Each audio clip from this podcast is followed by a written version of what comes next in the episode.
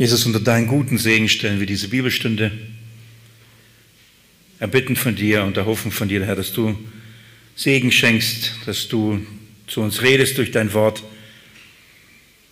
dass du uns dich uns offenbarst, dass du selbst es uns erklärst. Wir wollen dir alles anbefehlen, auch die Technik dir anbefehlen, Herr, du vermagst es uns zu geben, Weisheit und Verstand auch in diesen Dingen.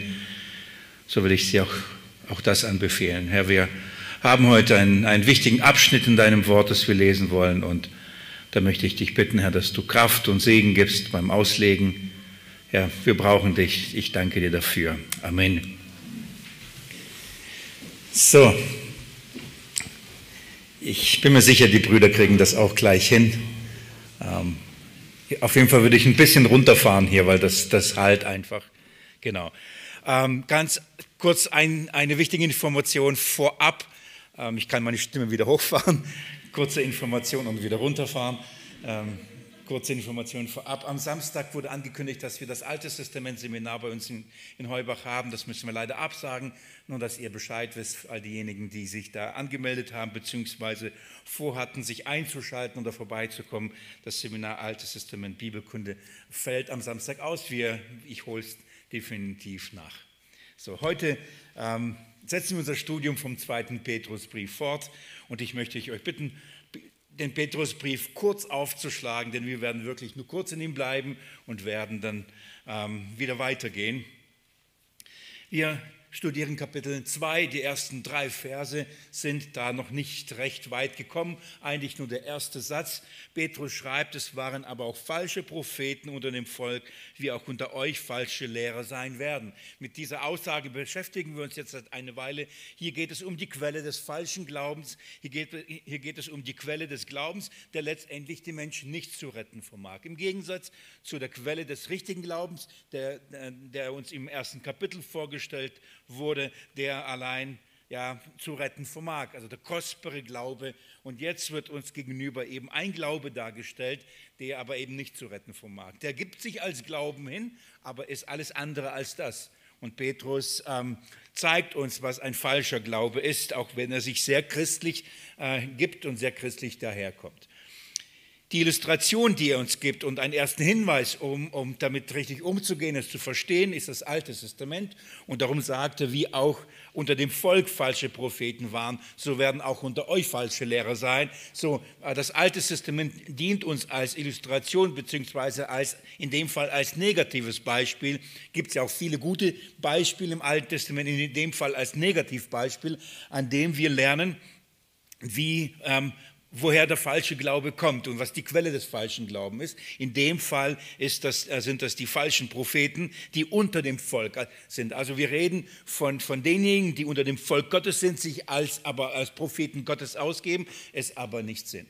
Ähm, Paulus hat an mehreren Stellen im Neuen Testament immer wieder ähm, es so getan. Er hat äh, im, Beispiele aus dem Alten Testament genommen und gesagt, das ist für uns ein warnendes Beispiel und hat das Volk Israel als ein warnendes Beispiel dargestellt. Nur als Beispiel 1. Korinther 10 kann man nachlesen, machen wir das jetzt an dieser Stelle nicht. Ich habe in der letzten Bibelstunde euch ein Beispiel gegeben, das Jesus selbst verwendet in der Offenbarung im Neuen Testament, indem er zum Beispiel Biliam oder eben die Isabel ähm, gebraucht, um aufzuzeigen, wie falsche Lehre und falsche Propheten unter dem Volk oder äh, unter der Gemeinde sind und was sie tun. Und er vergleicht auch äh, den falschen prophetischen Dienst in der Gemeinde mit Isabel aus dem Alten Testament. So, da, da haben wir die Bezüge. Das heißt, wir lernen aus dem Alten Testament und in dem Fall auch an den negativen Beispielen.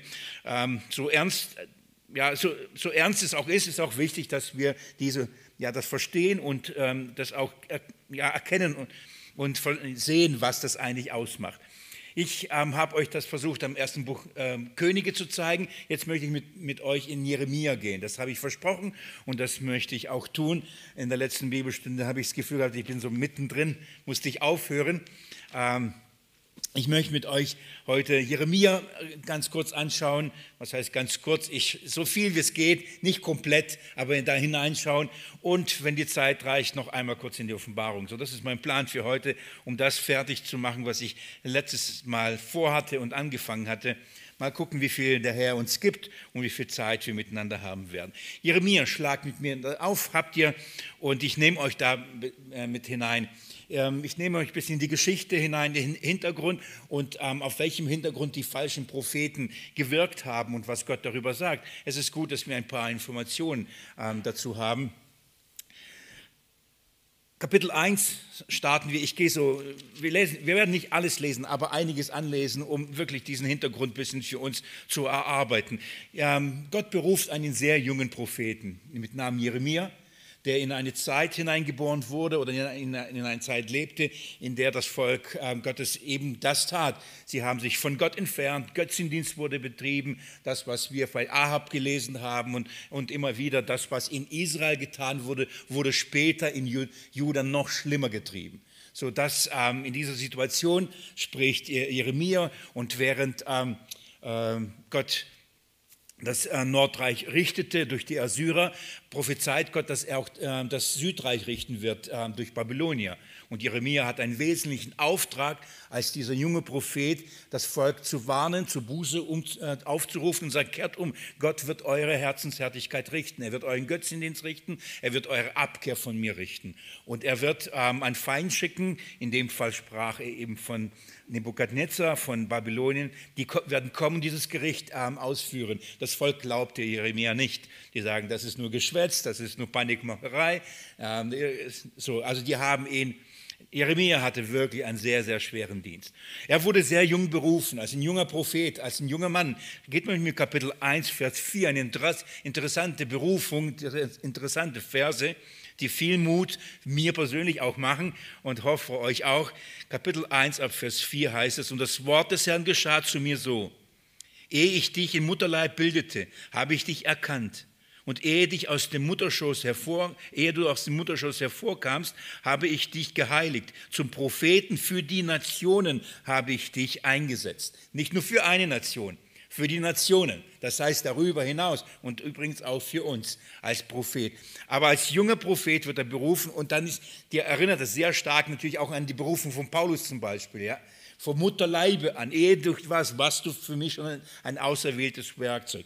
Gott hat ihn erkannt, das heißt geliebt, das heißt berufen, die er erkannt hat, die hat er berufen, die Reihenfolge kennen wir vom Römerbrief, dieses, also Jeremia bei Gott und vor Gott, bevor er noch überhaupt geschaffen worden war, bevor da irgendetwas passierte, hat Gott schon einen Plan mit Jeremia. Was für ein Trost eine absolute Souveränität Gottes in diesen Dingen. Und dann hat er auch gesagt, und er hat ihn geheiligt, das heißt, ihn beiseite gestellt, ihn dazu berufen und für diesen Dienst ausgesondert. Das ist der Begriff oder das ist die Thematik, die wir haben. Und jetzt, was ist die Reaktion von diesem jungen Jeremia? Juhu, ja wunderbar. Brauchen mir keine Gedanken über die Ausbildung machen, was soll ich werden, welchen Beruf, welches Studium. Wunderbar, alles ist vorgezeichnet. Schaut mal, Vers 6, da heißt es, da sagte ich, es ist Jeremia, ach Herr, Herr, siehe, ich verstehe nicht zu reden, denn ich bin zu jung. So, das ist die Reaktion. Er, er sagt nicht, ja, ja, natürlich hast du mich erwählt. Natürlich ist ja selbstverständlich. Das ist ähm, kein Hochmut, keine Arroganz, keine Selbstverständlichkeit, oder, sondern im Gegenteil. Er sagt, wie mich, so eine wirklich demütige Haltung. Will da nicht zu viel darauf eingehen, einfach nur als Vorbereitung. Jeremia weiß um die, um die Schwere der Aufgabe, er weiß um die Verantwortung, die er hat. Und, und das Natürliche ist, ich bin nicht würdig, bin zu jung, ich kann nicht reden. Was soll ich denn sagen? Den, Überlegt mal die ganzen Priester, den ganzen Propheten, den Königen, den Weisen äh, der Welt oder Israels. Was, was kann dieser junge Mann äh, für, gegen sie aufbringen? Dann heißt das Vers 7, der Herr aber sprach zu mir, sage nicht, ich bin zu jung, denn zu allen, zu denen ich dich senden, ich dich sende, sollst du gehen und alles, was ich dir gebiete, sollst du reden. Fürchte dich nicht vor ihnen, denn ich bin mit dir. Um dich zu retten, spricht der Herr. So, wenn, während Jeremia sagt, ich, ich kann nichts reden, da sagt der Herr, das ist auch nicht das Entscheidende.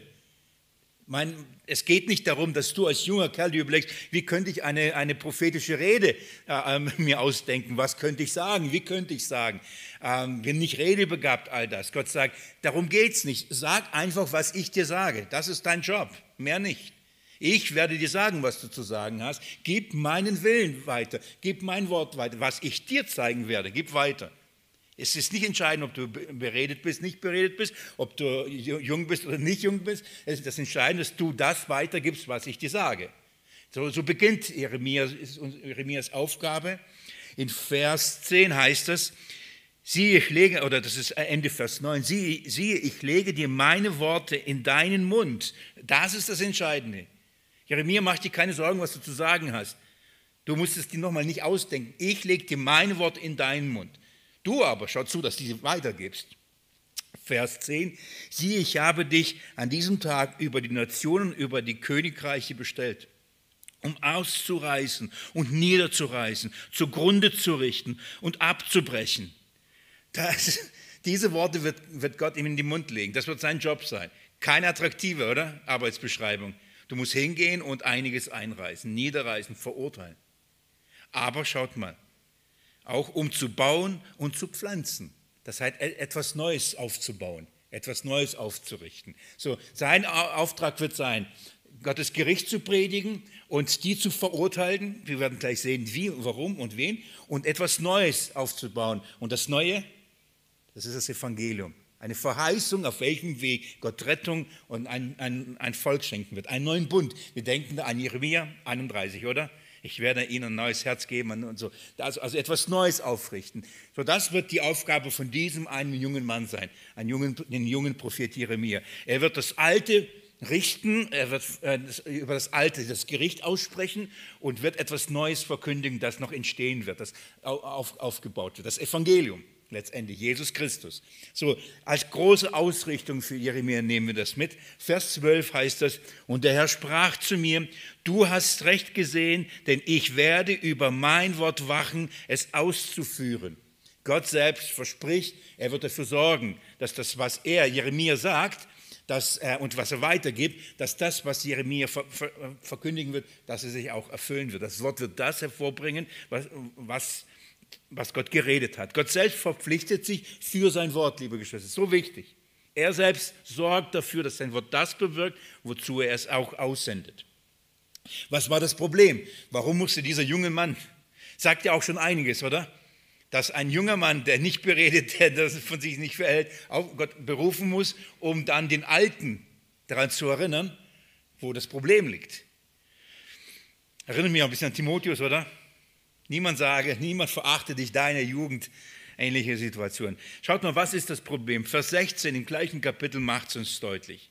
Und ich werde meine Urteile über die sprechen, wegen all ihrer Bosheit, dass sie mich verlassen und anderen Göttern Rauchopfer dargebracht und sich vor den Werken ihrer Hände äh, niedergeworfen haben. Das ist das erstmal ganz grob ihr Problem. Das ist der Grund, warum Jeremia aufsteht und ähm, predigt. Warum? Sie haben Gott verlassen. Die haben Gott den Rücken zugekehrt. Sie haben Gott, der sie gerettet hat, der sie aus Ägypten rausgeführt hat, der sie bewahrt hat und in das Land hineingebracht hat, der ihnen all die Segnungen gab, sie haben ihn vergessen. Die haben vergessen, wer eigentlich der Retter Gott ist, wer der eigentliche ihr Retter ist, wer der eigentliche Herr ist. Sie haben das vergessen. Nach der Zeit, in der sie gelebt haben, ihre Häuser gebaut, ihr Leben gelebt, all das, ähm, haben sie ihn vergessen. Stattdessen haben sie in dem Umfeld, in dem sie gelebt haben, all die Götter gesehen und, all die, und diesen Göttern nachgelaufen. Haben ihn geräuchert, das heißt ihnen Dank dargebracht, ihnen Wertschätzung und Zeit gebracht und Anbetung gebracht und nicht dem Rettergott, der sie eigentlich gerettet hatte. Das ist der Hintergrund. Vers 17 heißt, du aber gürte deine Hüften Mach dich auf und rede zu ihnen alles, was ich dir gebieten werde. Erschrick nicht vor ihnen, damit, damit ich dich nicht vor ihnen in Schrecken setze. Das war für mich persönlich ein wichtiger Vers. Er sagt also, mach dich auf, ich gehe, ich sende dich, geh und sag alles, was ich dir gebieten werde. Das heißt, nichts vorenthalten, nichts verdrehen, nichts wegnehmen, nichts hinzufügen. Was ich dir sage, das sag weiter, sag mein Wort. Und dann kommt es, erschreckt nicht vor ihnen. Die, allein die, die, Tatsache, dass äh, Gott Jeremia darauf vorbereitet, heißt, es wird Schrecknisse geben. Nicht, die werden nicht seine Predigten, seine Worte gern hören. Also bereitet Gott ihn darauf vor. Und dann aber dieser Hinweis, den finde ich sehr interessant und sehr wichtig. Er sagt, erschrick nicht vor ihnen, damit ich dich nicht vor ihnen in Schrecken setzen werde. Das heißt, wenn du dich vor ihnen erschreckst und sie fürchtest und, und vor ihnen Angst hast, und ähm, dann wird, wird ich dich in Schrecken setzen. Das heißt, du wirst, ähm, es wird dir schwer, schwer gehen, du wirst ähm, selbst in Schrecken fallen. Ich werde dafür sorgen, dass es dir nicht gut geht. Das ist eine ernste Ermahnung. Fürchte dich nicht. Fürchte dich nicht vor ihnen, damit ähm, er, er, richtet ihn aus. Vers 19 ähm, verheißt er, wie es sein wird. Da heißt es, und sie werden gegen dich kämpfen, dich aber nicht überwältigen. Denn ich bin mit dir, spricht der Herr, um dich zu retten. Das ist die Verheißung. Also ein junger Mann wird berufen, ein junger Mann wird eine große Last aufgelegt, er muss zu dem Volk sagen und ihre, ihre Sünde offenbaren. Er ist dazu verpflichtet, nur, nur das zu sagen, was Gott ihm als sein Wort gibt. Das heißt, nur das Wort Gottes muss er weiter sagen. Das so beginnt. Und eben, ja, die werden gegen dich kämpfen, das werden sie nicht mögen, aber ich bin bei, wird bei dir sein. So, das ist äh, der Einstieg in dieses Buch. Und ähm, auf der einen Seite zeigt uns ein bisschen den Hintergrund. Auf der anderen Seite zeigt uns auch einen Propheten im Gegensatz zu den vielen falschen Propheten, die dann wir gleich in Jeremia auch begegnen. So, die werden ganz anders dargestellt als eben dieser eine unbeachtete kleine jüngere äh, Jeremia, ein kleiner Prophet im Vergleich zu den all diesen Propheten, die dann, dann später auch auftauchen. Lasst mich noch aber kurz im Kapitel 2 euch noch ein paar Dinge zeigen, die, denke ich, sehr wichtig sind und die uns eine Hintergrundfolie aufzeigen, auf der ähm, wir diese falschen Propheten dann kennenlernen und ihr, ihr Handeln und ihr Wirken da uns anschauen. Ähm, Im Kapitel 2 wird äh, uns gezeigt, was die eigentliche Sünde ist, wo, wo, wo, ist das Versagen des Volkes gewesen? Wie, wie kam es zu der, zu der, Situation? Was bedeutet, sie haben mich verlassen? Wird hier im Kapitel 2 definiert oder näher uns beschrieben, was ist das Verlassen? Vers 5, ich wirklich nur ein paar Verse exemplarisch nehme ich raus. Vers 5. Da heißt es, so spricht der Herr, was haben eure Väter Unrechtes an mir gefunden, dass sie sich von mir entfernt haben und, und hinter dem Nichts hergelaufen und selber zu nichts geworden sind. Die erste Anklage ist, ähm, was haben eure Väter für Unrechtes an mir gefunden? Was habe ich euch Unrechtes getan? Was ist der Grund, warum ihr mich vergessen habt? Was habe ich Schlechtes für euch getan? Was habe ich Böses für euch getan? Was war so schlecht an der Rettung, an der Bewahrung, an der Leitung, Führung, Versorgung? Was ist der Grund, dass ihr euch einfach, warum ihr mich vergessen habt? Versteht ihr? Das ist die, die ernsthafte Frage. Was habe ich Schlechtes für euch getan, dass ihr nicht mehr an mich denkt? Also wenn man Schlechtes, wenn Gott an uns etwas Schlechtes tun würde, dann könnte man sagen, ja okay, will mit Gott nichts mehr zu tun haben. Und Gott fragt, was habe ich euch getan? So, warum wollt ihr mit mir nichts zu tun haben? Das ist die Frage. Warum dreht ihr mir den Rücken zu? Warum vergesst ihr? Warum vergesst ihr mich? Und warum lauft ihr dann irgendwelchen Nichts nach, und selbst dadurch werdet ihr selbst zu nichts.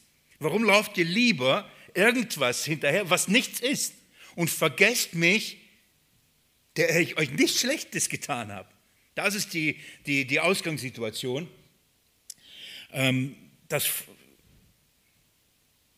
Vers, Vers 7 beschreibt es mehr, da heißt es, und ich brachte euch in das gute Land ich, ähm, ab Vers 6 geht es, dass Gott sie aus Ägypten rausgerettet hat. Er erinnert, was er ihnen Gutes getan hat. Also was, was könnt ihr aus Schlechtes gegen mich aufbringen? Er erinnert sie, ich habe euch aus Ägyptenland gebracht, ich habe euch gerettet, Vers 6, äh, Vers 7. Und ich brachte euch in das, in das Gartenland, seine Frucht und seine Bestes zu essen. Also hab, ich habe doch was Gutes euch gegeben. Frucht, Land, Erbe. Und ihr kamt hin und habt mein Land unrein gemacht und mein Erbteil habt ihr zum Groll gemacht. Die Priester sagen, äh, sagten nicht, wo ist der Herr? Also das, was ich euch gegeben habe, daraus habt ihr, aus dem Guten habt ihr Böses gemacht.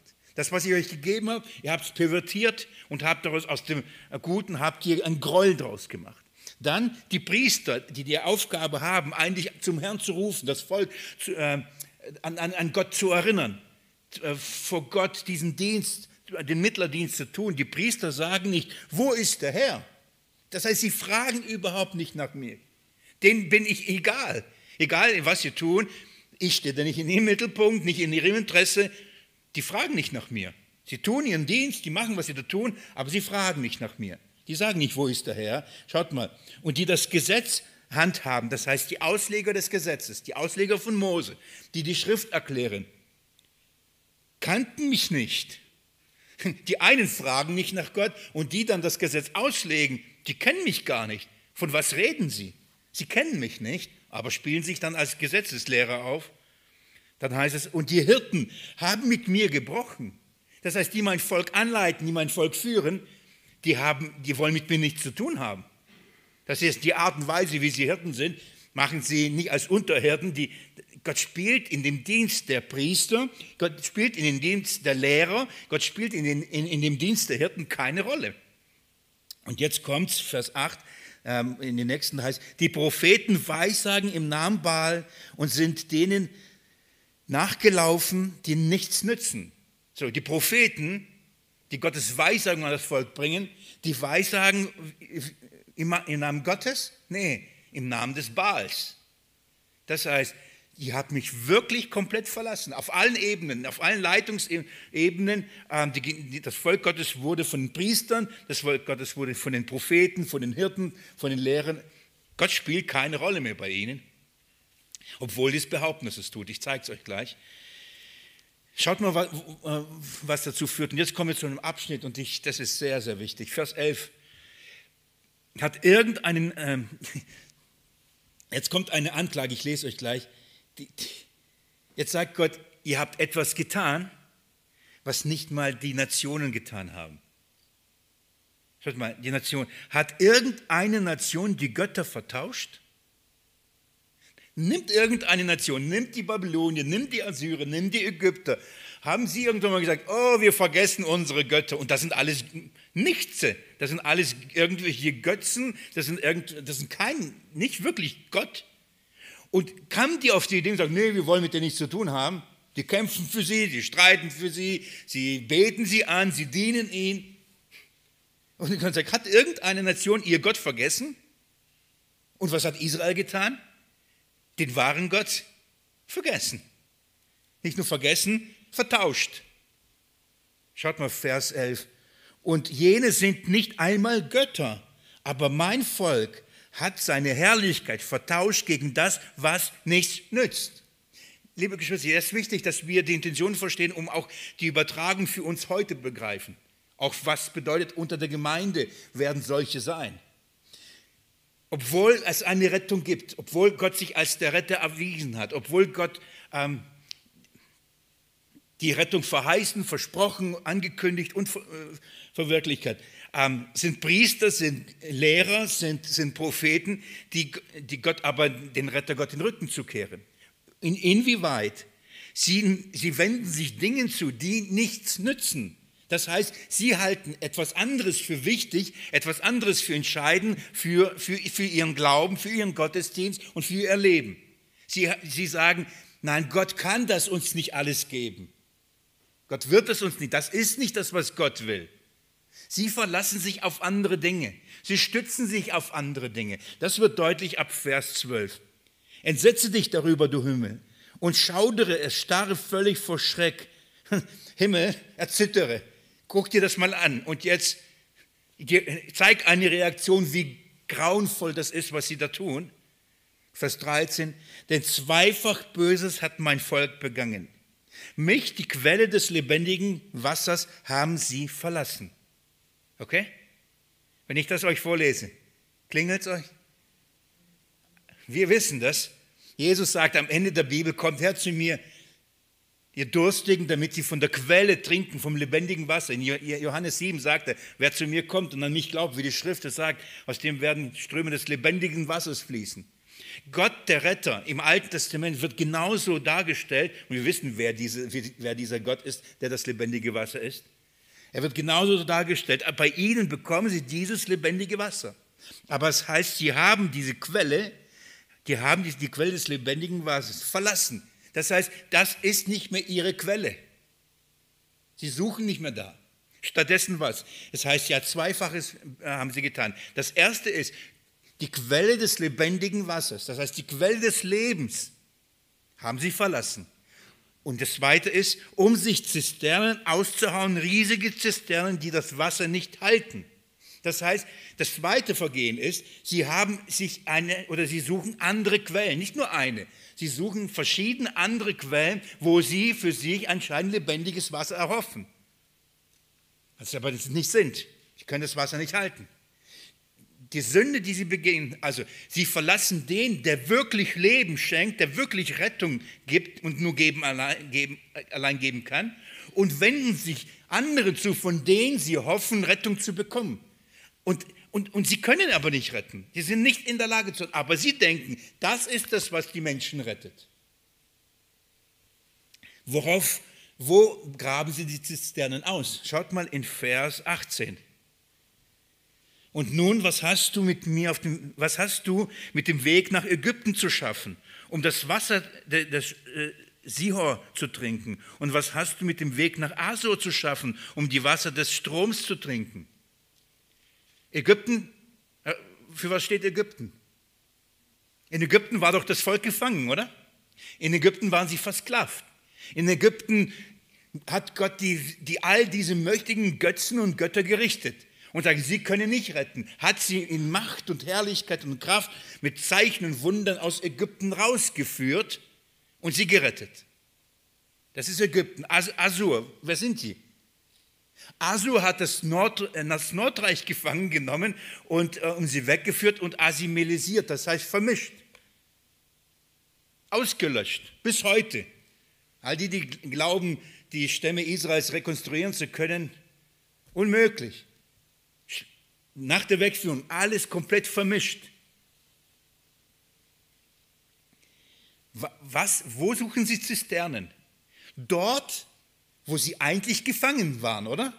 Dort, wo die Feinde sind, dort, wo sie versklavt waren oder versklavt werden oder versklavt sind, dort meinen sie aber Rettung zu bekommen. Sie verlassen den Rettergott und suchen sich da Nämlich in der Welt, in, in der Welt, in der sie gefangen sind, hoffen sie auf Rettung. Ihr versteht, worauf ich hinaus möchte? Wenn wir verstehen wollen, so wie damals im Alten Testament falsche Propheten waren und was sie getan haben, so in heute genau das passiert.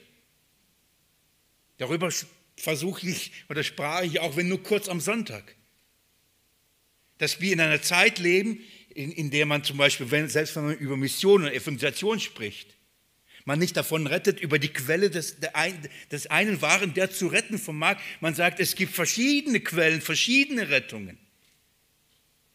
Man verbündet sich mit was? Man hofft auf was? Man sucht Hilfe wo? An dem Ort des Gerichts, des, des Gefangenseins. Denn, denn es heißt, habt nicht, liebt die Welt noch, was in ihr ist, oder? Habt jetzt heute noch mal gelesen. Ich habe meine Pflichtlektüre rausgeholt von meinem Studium. Die Welt umarmen. Die Welt ähm, verändern. Ich werde euch einiges vorlesen, nicht heute, heute bleiben wir hier. Ich werde euch einiges vorlesen, um euch die Tücke und die List aufzuzeigen, die heute Land auf, Land ab von den obersten Rängen gelehrt, gepredigt, geglaubt und gelebt wird. Man verlässt die Quelle des Lebens, man verlässt den einzigen Waren, der zu retten vermag und hofft auf eine Rettung in Ägypten oder durch die Ägypter. Man hofft auf eine Rettung durch Asur. Dabei versteht man nicht, das sind eigentlich Feinde. Das sind nicht Retter, Feinde. Schaut mal, Vers 19. Deine eigene Bosheit züchtigt dich und deine Treulosigkeit straf, strafe dich. Erkenne doch und seh und sieh, dass, dass es schlimm und bitter ist, wenn du den Herrn, deinen Gott, verlässt. So, das, ist, das ist böse, was du da tust. Das ist nicht gut. Du denkst, es ist gut und das ist aber nicht gut. Erkenne, die, erkenn doch, dass es nicht der richtige Weg ist. Erkenn das doch. Vers 20. Denn von jeher hast du den, äh, dein Joch zerbrochen, deine Stricke zerrissen und hast gesagt, ich will nicht dienen. Ich will dir nicht dienen, Gott. Dazu hat aber Gott berufen, oder? Könnt ihr mit euch wieder zurückgehen und, und, und nachlesen, was Gott Mose gesagt hat, warum er sie aus Ägypten rausholen. Er soll sie aus Ägypten raus, damit sie dem lebendigen Gott dienen. Und sie sagen, wir wollen nicht dienen, wir gehen zurück nach Ägypten. Da ist das Wasser. Das ist ein Nebenstrom übrigens von dem Ägypter, der, der sicher. Und bei den Asur, da kriegen wir Wasser. Das, das ist, was wir brauchen. Das, was in Ägypten und was in Asur, das ist, was wir brauchen. Und Gott sagt, erkenn doch, wie böse das ist, was du da tust. Das Tragische, man erkennt es nicht. Ist doch ein guter Weg, ist doch alternativ, ist neu interpretiert, transformiert.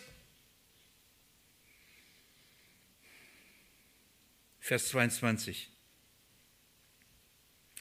Vers 21. Ich hatte dich gepflanzt als Edelrebe, lauter echtes Gewächs.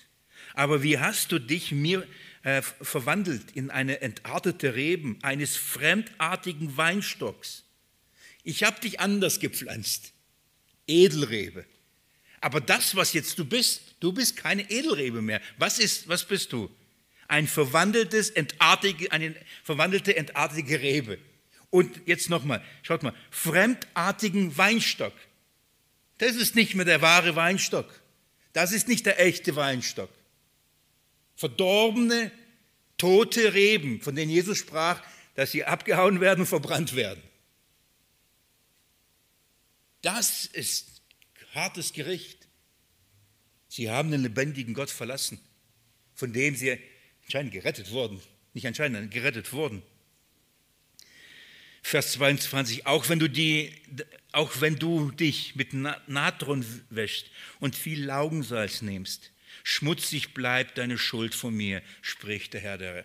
Du kannst versuchen, dich mit diesen Wassern zu waschen, du kannst dich reinigen, du, kann, du wirst die Schuld wirst du nicht wegkriegen. Diese Sünde bleibt.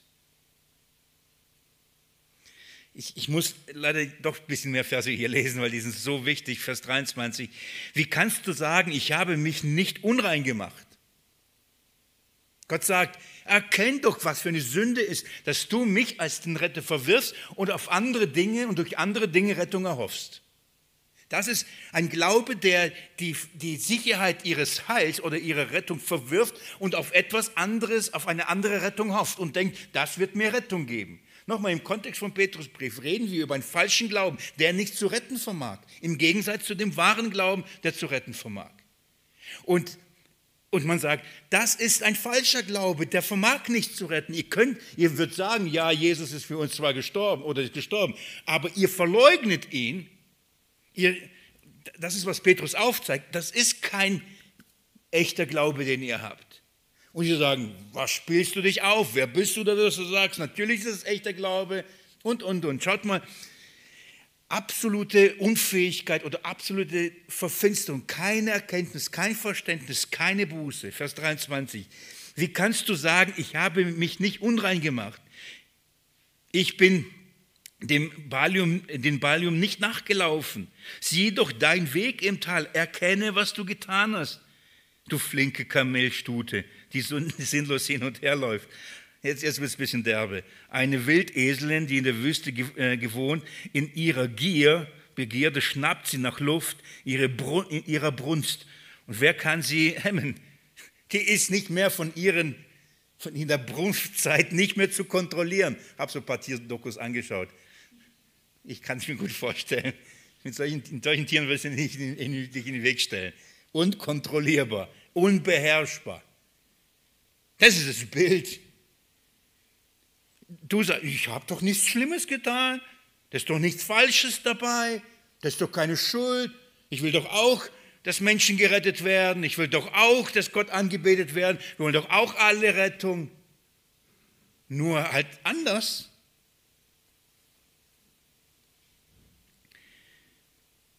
Wer kann sie hemmen? Alle, die sie suchen, brauchen sich nicht müde zu laufen. In ihrer Brunstzeit werden sie sie finden. Man, man muss sich nicht mal Mühe geben, sie zu verführen. Man muss nicht mal Mühe geben, sie zu suchen und sie zum Fall zu bringen. Hey, die, die läuft dir hinterher. Das ist keine Kunst, sie zu verführen. Das ist das Bild vom Volk. Das heißt, der Grund oder der Hintergrund, warum die, die falschen Propheten so auftreten können und, und das tun, was sie tun und, die, und diese Lügen reden, warum haben sie so einen Erfolg? Was, was haben wir vom nochmal gelernt? Was hat Paulus gesagt? Es kommen spätere Zeiten, weil sie sich solche aufladen, die ihre Ohren kitzeln, die sie bestätigen, die ihnen das sagen, was sie gerne hören wollen, die ihre Begierden und ihre Lebenswandel bestätigen. Sagen, kein Problem, ist überhaupt nicht schlimm, ist wunderbar, auch Gott ist mit dir, Gott segnet dich, das ist, was Gott will, keine Strafe, das ist alles gut, Gott ist überall zu finden. Liebe ist, auch das ist Liebe. Ja, kein Problem. Weil sie ihn so leben, weil, sie, weil das Volk so ist, ist es kein Problem für die falschen Propheten, sie zu finden und es ist überhaupt kein Problem, in falsche Dinge zu lehren. Vers 26. Wie ein Dieb beschämt dasteht, wenn er ertappt wird, so muss sich das Haus Israel schämen. Sie, die die Könige die Obersten und die Priester und ihre Propheten, die zum Holz sagen, du bist mein Vater, und zum Stein, du hast mich geboren. Das heißt, um, um ihn übertragen, die zu den Dingen dieser Welt, die auf die Dinge dieser Welt und die von den Dingen dieser Welt alles erhoffen und glauben, dass sie durch sie leben, durch sie bestehen und durch sie gerettet werden. Ich bin mir sicher, keiner geht heute zum Stein und sagt, oh, du hast mich gezeugt höchstens zum Affen. Keiner geht hin und, und sagt, oh, Holz rette mich. Wir, wir, verstehen das. Aus dem wurden Götzenbilder gemacht. Aber wie, auf wie viele Dinge werden heute, und ich rede von dem Volk Gottes, das anscheinend Gott kennt und bekennt, dass er der Retter ist, die gruben an ihre Zisternen woanders und hoffen auf Dinge dieser Welt. Sie erhoffen Rettung von Dingen dieser Welt. Die, Dinge, die geschaffen worden sind, die entweder Gott gemacht hat oder die Menschen selber gemacht haben. Von denen erhoffen sie, das wird uns Rettung geben. Gott, Gott verurteilt dieses Volk und sagt, zweifaches habt ihr getan, mich verlassen und euch diese Zisternen gegraben. Das ist ein bisschen die Hintergrundfolie, die uns das aufzeigt. Lass mich Kapitel 2 noch ein paar Verse äh, vorlesen, Vers 35. Doch du sagst, ich bin unschuldig. Ja, sein Zorn hat sich von mir abgewandt. Siehe, ich werde mit, mit dir vor Gericht treten, weil du sagst, ich habe nicht gesündigt. Ich werde dir, dich überführen. Du sagst, wo liegt das Problem? Wo ist da Sünde? Das ist doch keine Sünde. Ich habe nicht gesündigt, indem ich all das tat. Schaut ihr, was für eine Verstockung, was für eine Uneinsicht, was für ein Unverständnis überhaupt in diesen Dingen, das heißt auf andere Dinge zu hoffen und verlassen, darin auch keine Sünde zu sehen. Die Welt zu umarmen und von der Welt die Rettung zu erhoffen, darin keine Sünde zu sehen. Keine Einsicht. Kapitel 3. Lies es nach. Und ihr werdet sehen, dass Gott einen Scheidebrief diesem Volk schreibt. Er sagt, Ehebruch begangen. Das Nordreich Israel hat mit mir gebrochen. Aber du, Judah, treibst es noch schlimmer.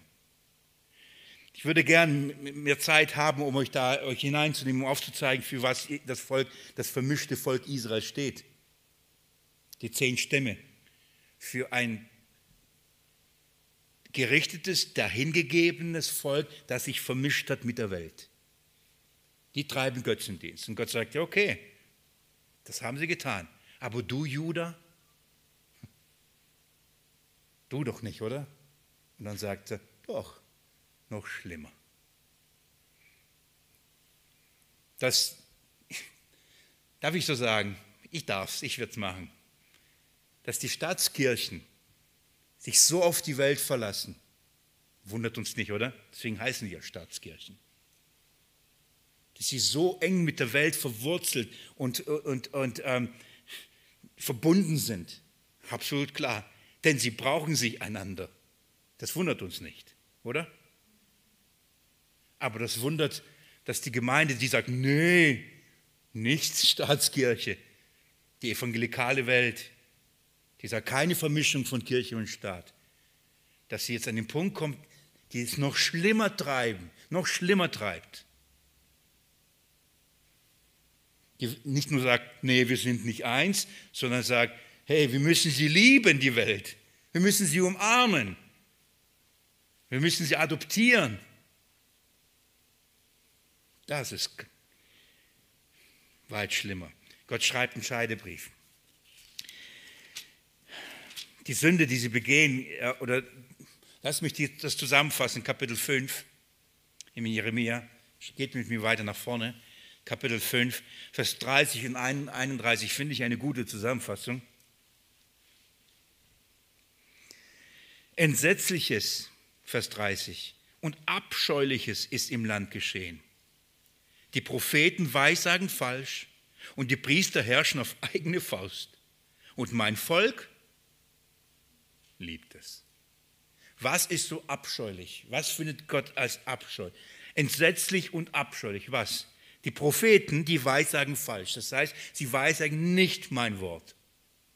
Die, die Priester, sie herrschen auf eigene Faust. Die denken sich ihre eigene Religion zusammen. Aber das Schlimme ist, mein Volk liebt es. Mein Volk liebt es. Das ist äh, entsetzlich. Das ist wo, ja, Kapitel 6, Vers 13. Denn von ihnen Kleinsten bis zu ihren Größten machen sie alle Unrechten Gewinn. Das heißt, das ganze Volk, von klein bis groß, hat ähm, eine, ein, ein Anliegen, reich zu werden. Und zwar ein Unreingewinn, das heißt durch Lügen, Betrügen, Habgier, Übervorteilen, Ungerechtigkeit, Hauptsache reich werden. Spielt keine Rolle. Prinzipien dieser Welt. Und er sagt, vom kleinsten bis zum größten, alle sind so. Was glaubt ihr, welche Propheten sie sich suchen werden? Welche Hirten sie sich holen werden? Natürlich, die die gleichen Prinzipien lieben, leben und lehren. Vers 13 in der Mitte, und von Propheten bis zu Priestern üben alle Falschheit. Und sie heilen den Bruch der Tochter meines Volkes oberflächlich und sagen, Friede, Friede. Und da ist doch kein Friede. So, also sie leben. Die haben mich verworfen, leben ihr eigenes Glauben, ihre eigene Religion, laufen Götzen nach. Ihr Antrieb ist Habgier, ihr Antrieb ist Gewinn, sich bereichern. Und dann aber heilen sie den Bruch oberflächlich, das heißt aber sagen, hey, alles gut, kein Problem. Du bist sicher. Du bist gerettet. Gott ist, Gott, Gott, Gott ist nicht zornig auf dich, wenn du so lebst. Das gehört zu dieser Welt dazu. Alles gut, Friede, Friede. Und da ist doch kein Friede. Wie viele Menschen gehen verloren, weil man ihnen auf, einen falsch, auf eine falsche Sicherheit setzt? Ihnen sagt, das, Gott ist nicht so. In der Vorbereitung, ich, eigentlich, ich wundere mich, warum ich immer wieder schockiert bin, wenn ich sowas lese. Wirklich, ich, ich setze dann, Willi, wieso bist du wieder so traurig darüber oder schockiert? Du weißt es doch eigentlich. Und trotzdem bin ich schockiert. Wisst ihr, wie viele die sogenannten, die meinen, Bibel auszulegen und evangelikal sind, sagen, es gibt keine Hölle. Das kann ich mir nicht vorstellen, dass Gott einen Menschen auf ewig verdammt. Wenn dann eine Auslöschung, das heißt, der Mensch wird danach einfach, er existiert nicht mehr. Er wird die Qual nicht erleben, die von der ewigen Qual die Rede ist, wo vorher ein Pein nicht aufhört, wo Zähne knirschen. Na, das gibt es nicht mehr. Dieses Gottesbild, das ist nicht unser Gottesbild. Wir brauchen Gott nicht zu fürchten. Es gibt kein Gericht. Es gibt keine Hölle. Ich werde euch ein Statement vorlesen, vielleicht in den nächsten Bibelstunden, was, was viele heute als Glauben bekennen.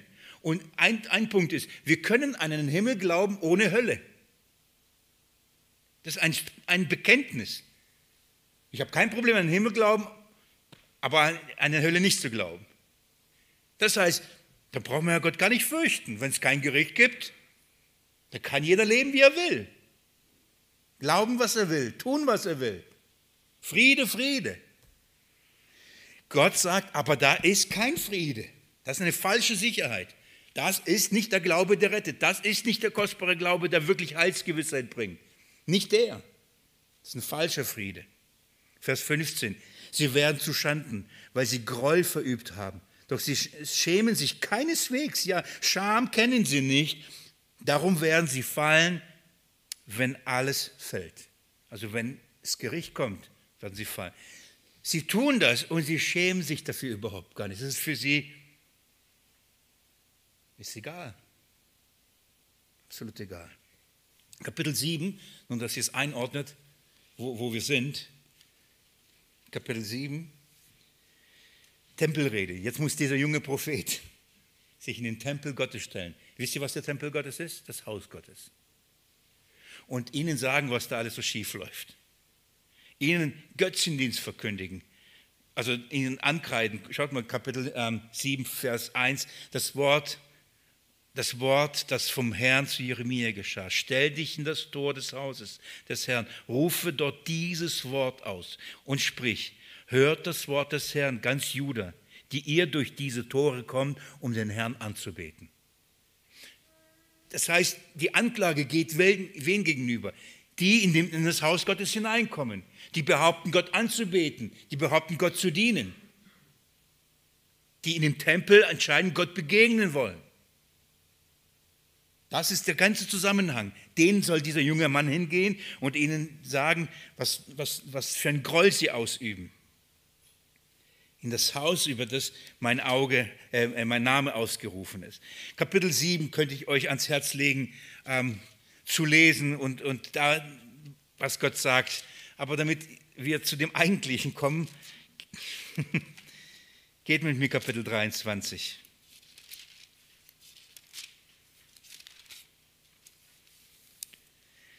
spürte ein bisschen den Hintergrund. Das ist, ich habe nur bruchteilweise und wie gesagt, nur würde gerne euch da mehr mit hineinnehmen, dass wir den, wirklich diesen geistlichen Verfall, diese geistliche äh, Unzucht oder Ehebruch, die sie begehen haben. Sie haben Gott, ihren Retter, verworfen. Die haben ihn verlassen und, und, und stützen sich auf, anders, auf andere Dinge und hoffen von anderen Dingen Rettung. Und das ist, das ist der Hintergrund. Aber tun so, als ob sie Gott anbeten, gehen in den Gottesdienst und, und singen Lieder und, und bringen ihre Opfer. Ein Gottesdienst das, und versprechen Frieden. Da ist kein Frieden. Und jetzt Kapitel 23. Dazwischen steht noch so viele wichtige Dinge, aber darauf, das müssen wir uns jetzt anschauen. Ein paar Minuten haben wir noch. Guckt mal ab Vers 9 über die Propheten. Jetzt lässt Gott Jeremia etwas sagen über die Propheten. Vers 9. Gebrochen ist mein Herz in meinem Inneren. Es zittern alle meine Gebeine. Ich bin wie ein Betrunkener und wie ein Mann, der, den, der Wein über, vom Wein überwältigt, der, Entschuldigung, der den, den der Wein überwältigt hat von dem Herrn und wegen seiner heiligen Worte. Als Gott Jeremia jetzt diese Worte gibt, die er zu, zu sagen hat, als er ihm das zeigt, was er predigen muss, er sagt, gebrochen ist mein Herz. Er schüttert in meinen, die Gebeine zittern. Versteht ihr? Er sagt, jawohl, jetzt zeige ich ihn er, er hört das und er muss jetzt das predigen. Es ist eine Last, die ihn wirklich, die ihn, ist ein gebrochener Mann. Was ist da für eine Last? Kapitel Vers 10. Denn das Land ist von, voll von Ehebrechern. Denn wegen des Fluches vertrocknet das Land, verdorren die Weidenplätze der Steppe. Und ihr Lauf ist Bosheit und ihre äh, äh, Stärke ist Unrecht. Ja, selbst Propheten und Priester sind ruchlos. Sogar in meinem Haus habe ich ihre Bosheit gefunden, spricht der Herr. Der Zustand ist katastrophal. Ehebrecher, bos, boshaftige, ruchlose, Propheten, Priester, alles sind genauso. So wie das Volk, so auch die Leitung. Alles boshaft. Vers 12, darum wird ihren Weg wird ihr Weg sein wie schlüpfrige Stellen, ein Weg, auf dem sie in der Dunkelheit gestoßen werden und fallen. Das heißt, weil sie diesen Weg gehen, weil sie Gott verworfen haben, diesen Lebensstil führen, diesen Glauben so leben, verspricht Gott für sie Dunkelheit. Was bedeutet das? keine Erkenntnis, kein Verständnis. Sie glauben der Lüge und sind dahin gegeben, diesen Irrwand zu glauben. Kein Verständnis mehr, Dunkelheit. Vers 13. Auch bei den Propheten Samarias habe ich Anstößiges, Anstößiges gesehen. Sie, sie tragen den Namen des Baals als Propheten auf und führen mein Volk Israel irre. Aber bei den Propheten Jerusalem habe ich Schauderhaftes gesehen, Ehebrechen und in der, in der Lüge leben. Und sie stärken dabei noch die Hände der Übeltäter, damit sie nicht umkehren, jeder von seiner Bosheit. So, er sagt, ähm, Samaria, also die Propheten Samarias, Israels, die haben, also Katastrophe, sie verführen, die, führen ihre, also die bringen dazu zum Götzendienst. Aber die Propheten Judas, sie machen es nicht nur selber, sondern sie bringen andere dazu, das zu tun und stärken ihre Hände, indem sie was sagen. Alles in Ordnung, kein Problem. Gott ist da mit dir. Friede, Friede.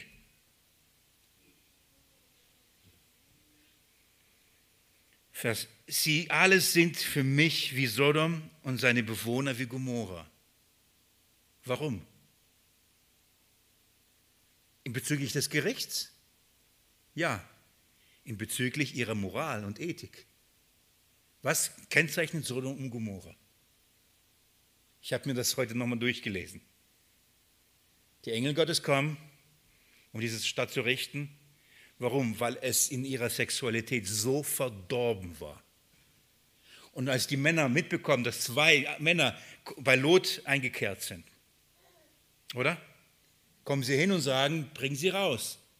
Wir heißt, wir wollen sie erkennen. Das heißt, sie wollten Sex mit ihnen haben.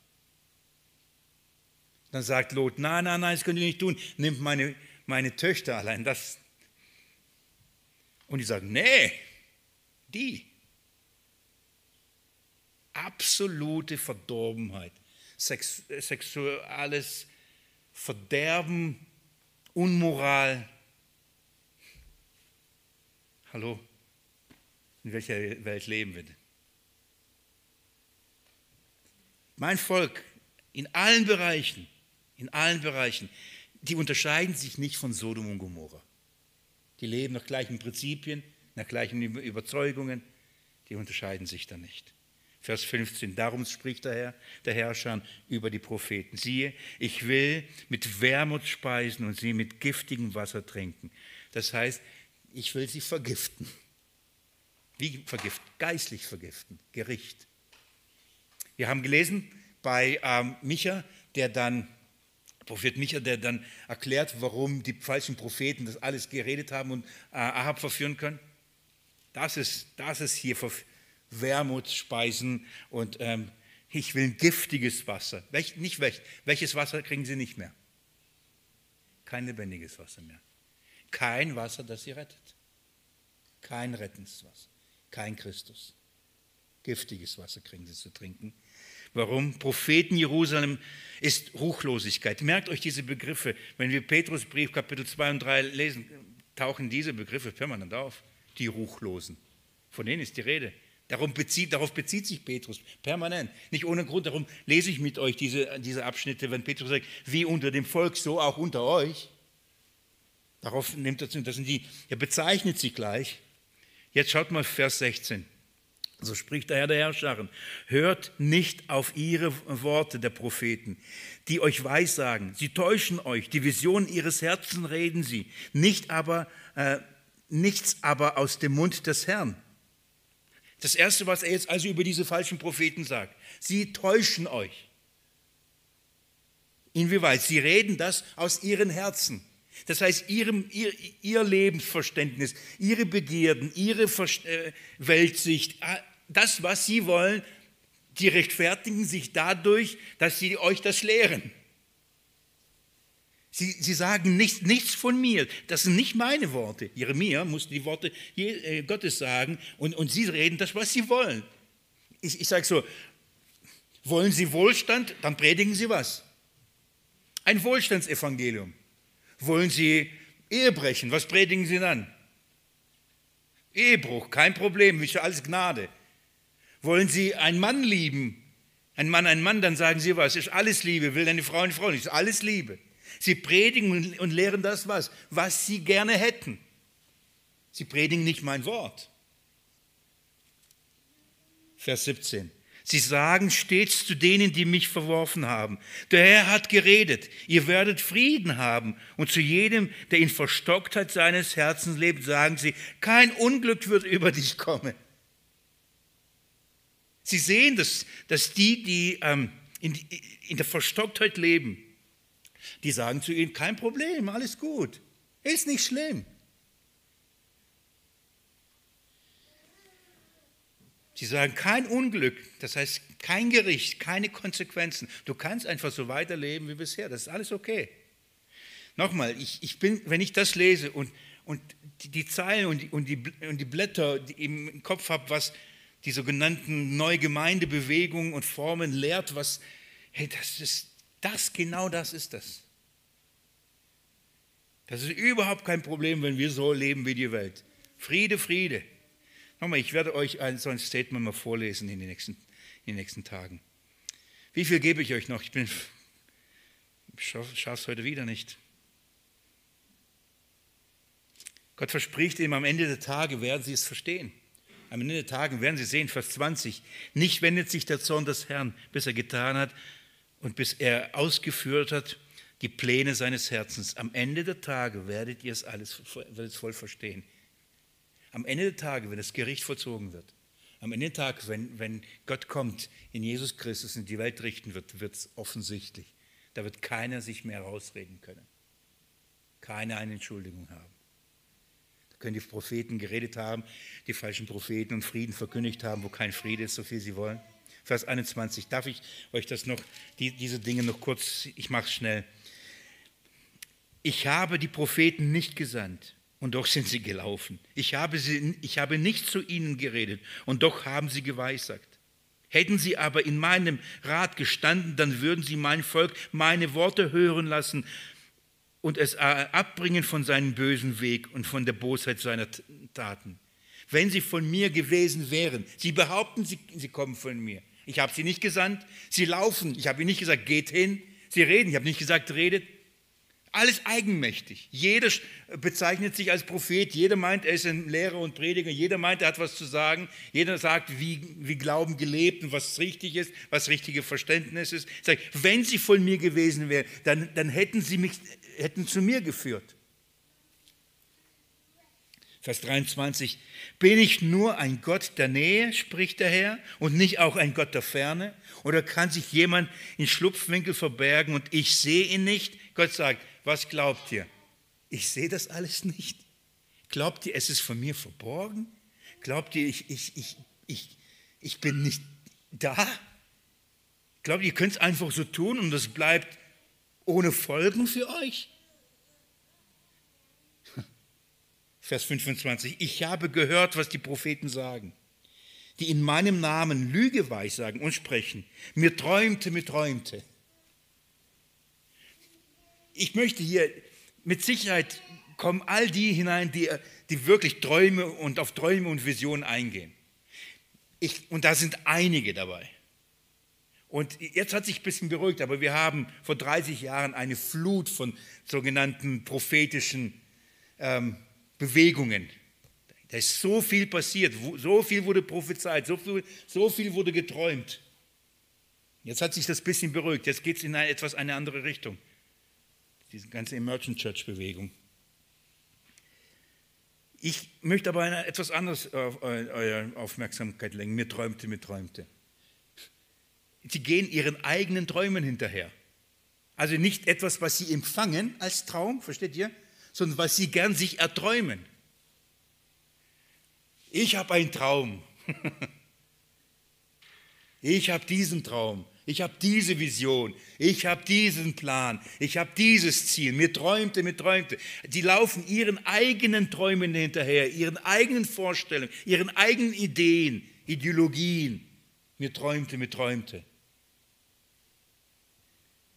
Wie lange noch, Vers 26, wie, wie lange noch haben die Propheten im Sinn, Sie, die die Lüge weissagen und Propheten des Trugs, Her des Trugs ihres Herzens sind. Schaut mal, hier geht es gar nicht, dass irgendwelche Dämonen ihnen falsche Träume da geben. Das ist nicht jetzt der Punkt, sondern die der Lüge ihres eigenen Herzens folgen. Sie folgen ihren eigenen Gedanken und Wünschen letztendlich.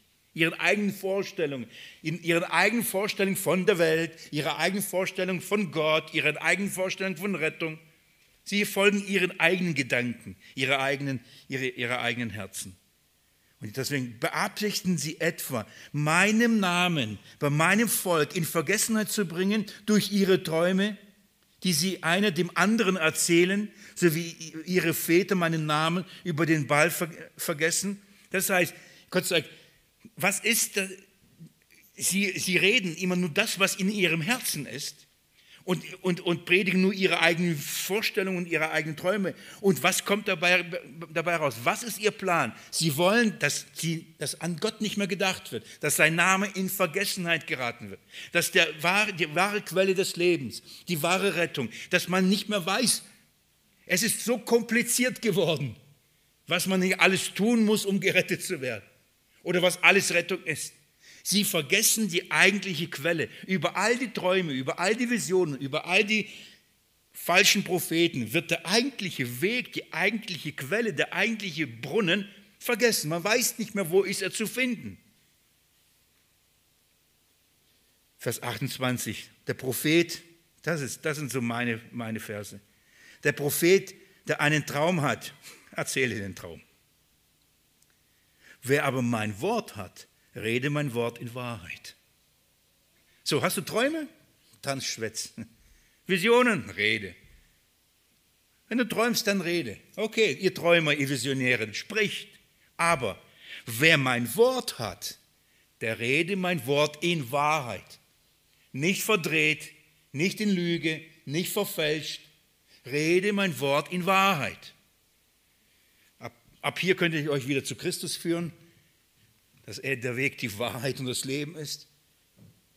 Red mein Wort in Wahrheit. Was hat denn das Stroh mit dem Korn gemeinsam? Was hat das eine, was haben eure Träume und Visionen mit dem Wort Gottes gemeinsam? Was, in welche Verbindung wollt ihr es zueinander bringen?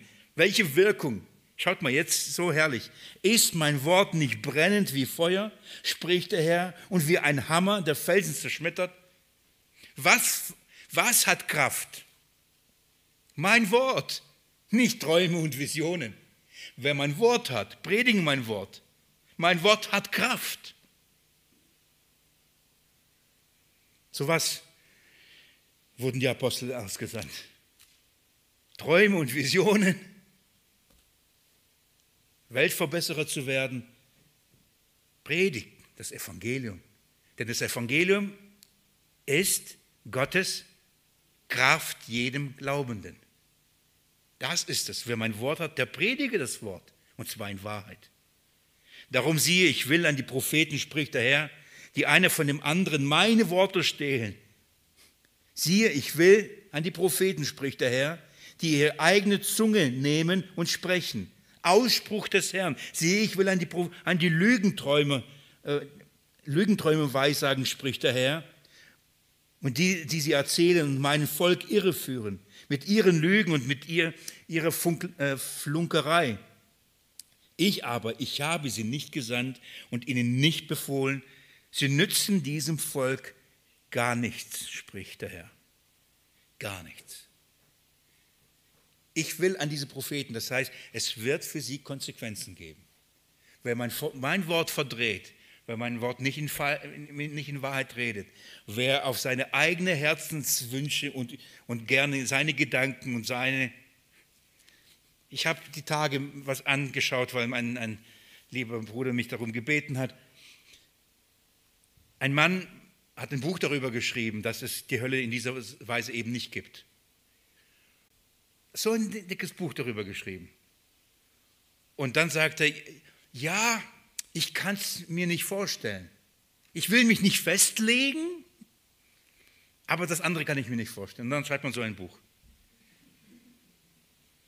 Und warum, um was geht's? Mir träumte, mir träumte, den Trug seines eigenen Herzens. In meinem Herzen kann ich es mir nicht vorstellen. Dann schreibt man ein Buch und sagt, es gibt keine Hölle, aber lass uns darüber einen Dialog führen. Jeremia spricht eben eine Zeit, in der das Volk Gottes Gott den Retter verlässt, die falschen Propheten kommen und äh, ihnen ihre falschen Wege, dass ihre Sicherheit, ihre, ihre Rettung auf Ägypten, auf Asur setzen und ähm, sie wegführen von dem Einzigen, der zu, sie zu retten vermag. Und die falschen Propheten kommen und reden nach ihren Herzen und reden das, was die anderen hören wollen und sagen, es ist alles super, es ist alles gut. Wir sind noch nicht durch. Nächste Bibelstunde gehen wir weiter. Was ich euch aber damit zeigen möchte, so wie unter dem Volk Israel falsche Propheten, sagt Petrus, so werden unter euch falsche Lehrer sein, die genau das beabsichtigen werden. Sie werden ähm, den einzigen wahren Retter, Jesus Christus, den einzigen wahren Weg der Rettung, allein aus Glauben, allein aus Gnade. Sie werden diesen Weg verdrehen. Sie werden, eine, äh, sie werden einen, einen Glauben einrichten und eine Glauben lehren und predigen, den die Menschen hören, dass sie nach ihren Begierden in dieser Welt leben, über ihre Sünde und ihre, die Notwendigkeit der Rettung in Christus nicht verstehen, nicht annehmen. Und werden sich solche Lehrer aufhäufen, die sie nur in, nur in ihren Gedankengut und ihren Überzeugungen nur bestätigen. Und diese werden kommen und sagen, Friede, Friede, wobei sie Christus nicht haben.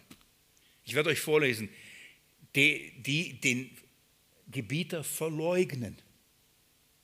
Sie verleugnen ihn. Sie behaupten zwar, er ist für uns gestorben, aber sie verleugnen ihn. Wir werden das uns in den nächsten Versen oder den nächsten Bibelstunden genau anschauen. Würde ich gerne euch, mir, geht es wie Jeremia, mit Sicherheit nicht so wie Jeremia, aber ähnlich, würde gerne eine, eine, eine andere Botschaft predigen. Aber das ist, es ist ernst. Es ist ernst und ich denke, es, ist, es tut so Not, dass wir das verstehen. Heute, heute. Wir leben, wenn, wenn damals schon so war und Petrus sagt, es wird unter euch sein, wir leben mittendrin. Wir leben mittendrin. Ich möchte beten. Bewahre uns, Herr, von der Herzenshärtigkeit. Bewahre uns von der Arroganz, Bewahre uns davor, dass wir wirklich die einzige Quelle des Lebens verleugnen und sie verlassen. Bewahre uns davor, dass wir auf, in anderen Brunnen suchen nach Rettung, wo es doch keine, keine andere Rettung gibt. Es gibt keinen, nein, keinen anderen Namen, gibt es Heil, gibt es Rettung als nur in Jesus Christus. Auf dem Weg des Hörens, auf dem Weg des, der Buße, des Bekennens und des Glaubens, dass wir als Gnade gerechtfertigt sind. Kein anderer Weg. Herr, bewahre uns, dass wir diesen Weg verlassen als dein Volk und zu einer Rebe werden, zu einem Weinstock werden, das verdorrt, dass es falsch ist. Herr, wir ernsten diese Worte und ich bitte dich, Herr, dass du Licht gibst und Verstand gibst und Glauben gibst. Ich, bewahre, ich bitte dich, Herr, dass du deine Gemeinde bewahrst. In deinem Namen. Amen.